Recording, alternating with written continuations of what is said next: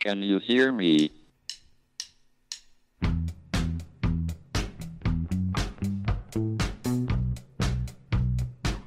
Houston, we have a problem. It's one small step for man, Now I am become death, one giant leap for mankind. the destroyer of worlds. Eureka! Nos Bastidores da Ciência, um podcast da Molecular JE. Olá, bem-vindos ao podcast Molecular nos Bastidores da Ciência, um podcast da Molecular JE, a júnior empresa do Departamento de Química da Universidade de Coimbra. Chamo-me Amilcar Duque Prata e, juntamente com o Bernardo Albuquerque Nogueira e o Hugo Ferreira, vou entrevistar investigadores de várias áreas com o objetivo de dar a conhecer a sua investigação e o seu percurso. Hoje vou falar com a Daniela Sarmento, estudante de doutoramento na área da fotoquímica e da fotobiologia. Tornou-se mestre em Engenharia Biomédica em 2012 na Universidade de Coimbra e nos últimos anos tem tentado parar o cancro de forma colorida, recorrendo à endirubina e aos seus derivados. Daniela, o que é a endirubina e de que forma pode ser utilizada contra o cancro? Olá, Amilcar. Antes de mais, queria agradecer ahm, pelo convite para participar aqui neste vosso projeto, que, do qual vos também queria dar os parabéns. Ahm, e agora, para responder um bocadinho à tua pergunta, então, a endirubina é uma molécula da cor. É uma primeira irmã do indigo, que é talvez o, o, corante mais conhecido do mundo, que é conhecido como o rei ah, dos azuis, o azul do- dos baias, do- dos egípcios, por aí afora. Uh, mas a endirubina uh, não é conhecida por causa disso. Ela é conhecida por fazer parte da farmacopeia chinesa e por se saber uh, que, que ela, que este, que este composto e os seus derivados têm uh, uma resposta positiva enquanto agentes terapêuticos para o tratamento de leucemia e outras uh, neoplasias, por assim dizer. E, portanto, o, o meu trabalho e, e a minha investigação do doutoramento neste momento é estudar a endirubina e os seus derivados e tentar estudar os mecanismos de interação que estas moléculas, que à partida parecem ter uh, um, uma boa resposta biológica, um, e, portanto, estudar os mecanismos de interação uh, com determinados alvos celulares. No meu caso, uh, eu tenho interesse particular no cancro, devido a toda a minha formação, que também para aqui me empurrou, também é um gosto pessoal que eu tenho. Um, e portanto, de todos os alvos celulares que podíamos ter, ter escolhido, uh, escolhemos uh, uns em particular, que são os G-quadruplexes, uh, que são uh, porções de DNA ou RNA, portanto, são porções de, de ácidos nucleicos que podem ser encontradas em diversas partes da- das, nossas, das nossas células, desde das mitocôndrias, desde o do citoplasma, desde o núcleo das nossas células, e que têm funções específicas dependendo do local ah, onde, onde se encontram. E, portanto, digamos que o objetivo seria ah, perceber se a endirubina pode ou não interagir com estas estruturas que depois têm um papel determinante no que respeita ah, a determinados mecanismos que podem ou não ah, parar a proliferação celular de células cancerígenas um, e, portanto, uh, perceber se de alguma forma podemos contribuir para, para, para ajudar nesta, nesta temática. De forma colorida, porque, claro, a, a endirubina é uma molécula da cor, uh, a sua cor é magenta e, portanto, se pudermos dar um bocadinho de cor a isto, também não era, não era má ideia. Muito bem, tu, tu nesta área onde trabalhas acabas por cruzar a química com as ciências mais bio. Isto é uma influência direta da, da tua formação em engenharia biomédica. Fala-nos um bocadinho sobre o teu percurso até chegar aqui ao doutoramento em química. Uh, sim, é verdade. Eu, eu tirei Engenharia Biomédica no Departamento de Física, uh, terminei em 2012 uh, o meu mestrado. O curso é mestrado integrado, não é? Uh, e portanto, uh, eu quando fiz o meu mestrado fiz no IBILI, na unidade de Biofísica de lá, e, e estudei células estaminais do cancro uh, do endométrio. E portanto, toda a minha formação de base, ou o início da minha formação científica foi aí, onde eu aprendi muito. Trabalhei essencialmente com células e depois tentar isolar essas células estaminais do cancro, que são células cancerinas mais agressivas, e portanto os cancros que as, que as contêm é? são cancros mais agressivos, mais difíceis de tratar. Uh, são cancros, por exemplo, onde estes quadruplexes estão presentes e, portanto, também acaba-se por conseguir cruzar a investigação que eu estou a fazer agora e aquela que eu fiz há uns tempos atrás, não é? Ou onde eu comecei, um, embora agora esteja a fazer coisas diferentes, não é? Depois acabei por, por vir para a fotoquímica porque durante o tempo que estive afastada da, da universidade, ainda foram uns três anos, porque depois voltei, vim para a fotoquímica em 2015, portanto de 2012 a 2015, uh, fiz outras coisas e comecei-me a interessar pela, pela luz, portanto, pelas terapias que utilizavam a luz. Uh, e portanto pensei, bom, uh, se calhar era importante aprender como é que a luz, ou como é que são as interações da luz uh, com a matéria, porque não começar na, na fotoquímica. Um, claro que agora, neste momento e nos últimos 5 anos, eu passei a, a, minha vida a estudar moléculas da cor. e muita gente me pergunta, então, mas o que é que isso tem a ver com aquilo que realmente que tu, que tu gostas? Bom, a minha resposta, a resposta para mim é simples.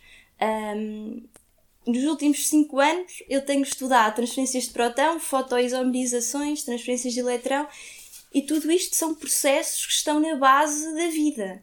Uh, e, portanto, aprender estes processos é aprender a construir uma base que depois me dará ferramentas para, para aprender e para, para estudar outros processos, se calhar mais complexos, como são aqueles que, que acontecem a, a nível celular. O meu projeto de doutoramento já vem contribuir um bocadinho para isso, porque neste momento já vou estudar é, a interação de moléculas neste caso da cor com, com, com alvos biológicos, não é? e vou estudá-los e vou monitorizá-los com, com espectroscopia, portanto, através da luz. E, portanto, aqui já há, já há, digamos que, uma, um bocadinho de uma concretização uh, dos objetivos que me trouxeram aqui para a fotoquímica. E, portanto, mas acho que é isto. Acho, acho que isto responde à pergunta que, que me fizeste. Porquê uh, vir para a fotoquímica? E... Sim, vejo que, que de facto tiveste quase certeza um período de, de adaptação. Presumo que as técnicas com que tiveste contacto na, na tua formação em engenharia biomédica fossem uh, relativamente diferentes daquelas com que, com que trabalhas hoje em dia, sentes que de alguma forma uh, te enriqueceu uh, o facto de teres tido contacto com a primeira com, com outro tipo de técnicas e com uma, uma abordagem mais bio uh, do curso do, e do mestrado que fizeste, para agora no doutoramento, nós quando olhamos para as técnicas ultra rápidas que tu, que tu falas também, uh, pensamos em algo muito mais específico e muito mais químico. Uh, achas que essa ponte está, está a ser concretizada e era de facto um dos teus objetivos em, em ter feito esta, esta transição? sim. esta transição aconteceu porque Uh, durante o tempo que eu estive afastada da, da, universidade, trabalhei num spa onde tive a oportunidade de, entre outras coisas, uh, ter contato com terapias da luz para relaxamento e alívio da dor. Isso suscitou-me muita, muita curiosidade e foi aí que eu quis passar a estudar mesmo a luz a sério porque percebi que este fenómeno se chama photobiomodulation e é estudado em universidades por todo o mundo. Uh, e foi por isso que eu decidi vir para aqui. Agora, para te responder a fundo à tua questão, sim, sem dúvida, porque eu quando olho para um sistema, não é? porque eu trabalho com cancro, apesar de trabalhar com mecanismos de interação, moléculas da cor, ser tudo um bocadinho individualizado, não é? o, meu, o meu target, quando eu penso, eu incluo nas pessoas que estudam uh, o cancro. Não é? a, a maneira como eu olho para uma terapêutica, como eu olho para uma interação, como eu penso desenhar uma experiência, como eu traço o objetivo do meu trabalho, tem por base aquilo que eu aprendi antes, claro, sobre células, como é que as células funcionam, um, e não só aquilo que lemos nos livros, também a experiência prática, porque às vezes é diferente, não é? Aquilo que pode ser execuível, que não pode ser execuível, um, e portanto tudo isso está presente, sim, sem dúvida. Por outro lado, uh, entrar na fotoquímica sem uma base de química consolidada também não foi propriamente um, fácil. No entanto, um, também é algo que eu gostava de chamar a atenção que, que aconselho. Uh, eu acho que mudar de área é sempre muito enriquecedor, seja da engenharia biomédica para a, para a fotoquímica ou para outra área qualquer da ciência, porque nós acabamos ser sempre, por ser sempre um conjunto das experiências que trazemos na nossa vida, sejam as científicas, sejam as não científicas. Uh, e, portanto, eu neste momento, claro que sou uma investigadora ou uma aspirante investigadora muito melhor do que era antes, não só por ter mais idade, por ter vivido outras coisas, mas por me ter permitido explorar também outras áreas que me deram mais conhecimento noutras matérias, não é? E que me permitem depois encaixar e integrar uma série de, de conhecimentos que eu acho que depois ficam mais completos. Né? Dão-me uma visão, uma big picture, digamos assim, uh, com mais informação, ou com. Bom, pelo menos eu, eu gosto de acreditar que sim. Muito bem. Tu falaste que trabalhaste num SPA, ainda agora, uh, para além da ciência, o desporto também teve um papel importante na, na tua vida. Praticaste MMA, alterofilismo, handball, uh, mas nos últimos anos passaste dessas atividades, uh, digamos, mais agressivas para algo mais calmo, como a meditação. Como é que foi essa transição e como é que chegaste a, a este ponto agora? Bom, na realidade, um, eu, eu, eu pratico, quando comecei a, a, praticar meditação e yoga, foi ao mesmo tempo que praticava as artes marciais. Foi, foi, foi simultâneo.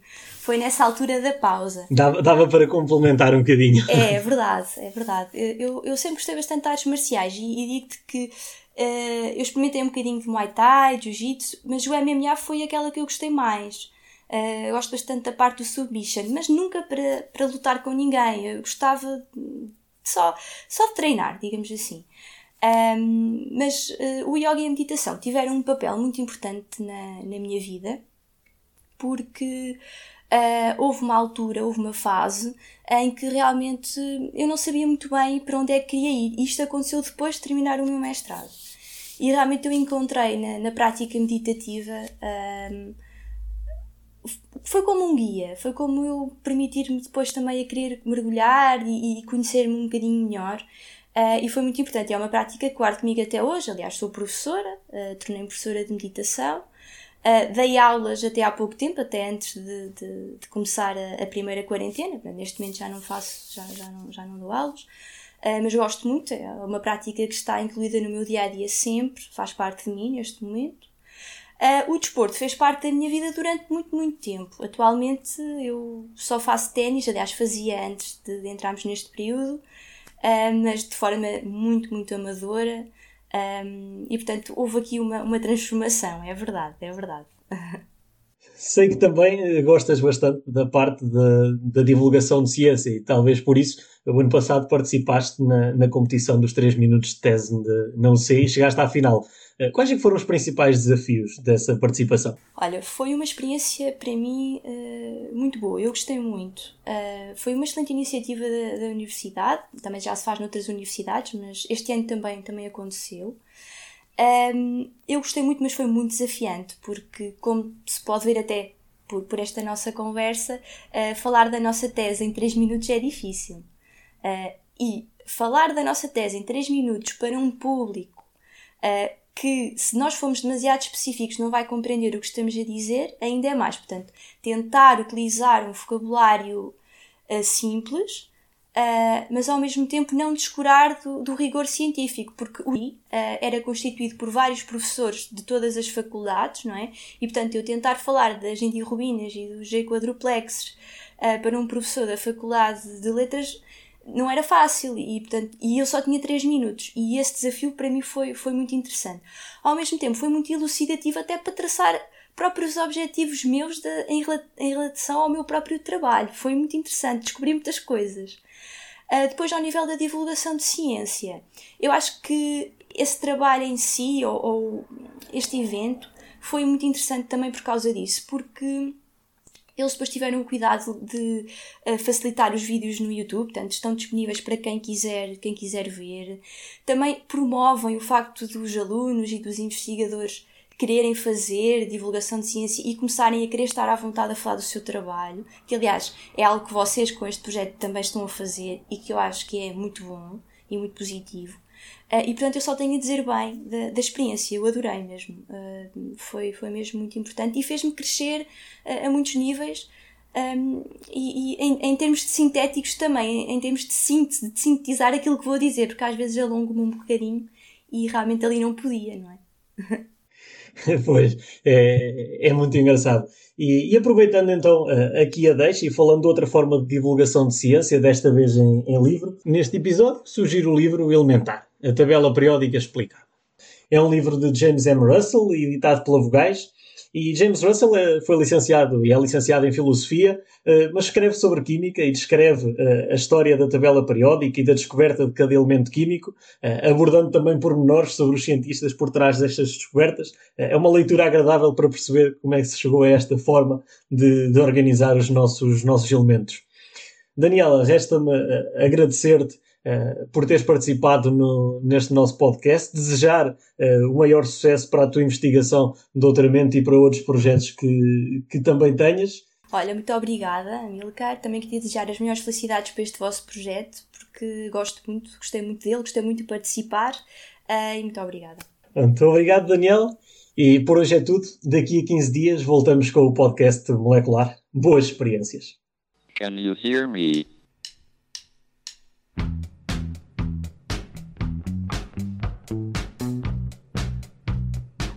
Houston, we have a problem. It's one small step for man, Now I am become death, one giant leap for mankind. the destroyer of worlds. Nos Bastidores da Ciência, um podcast da Molecular JE.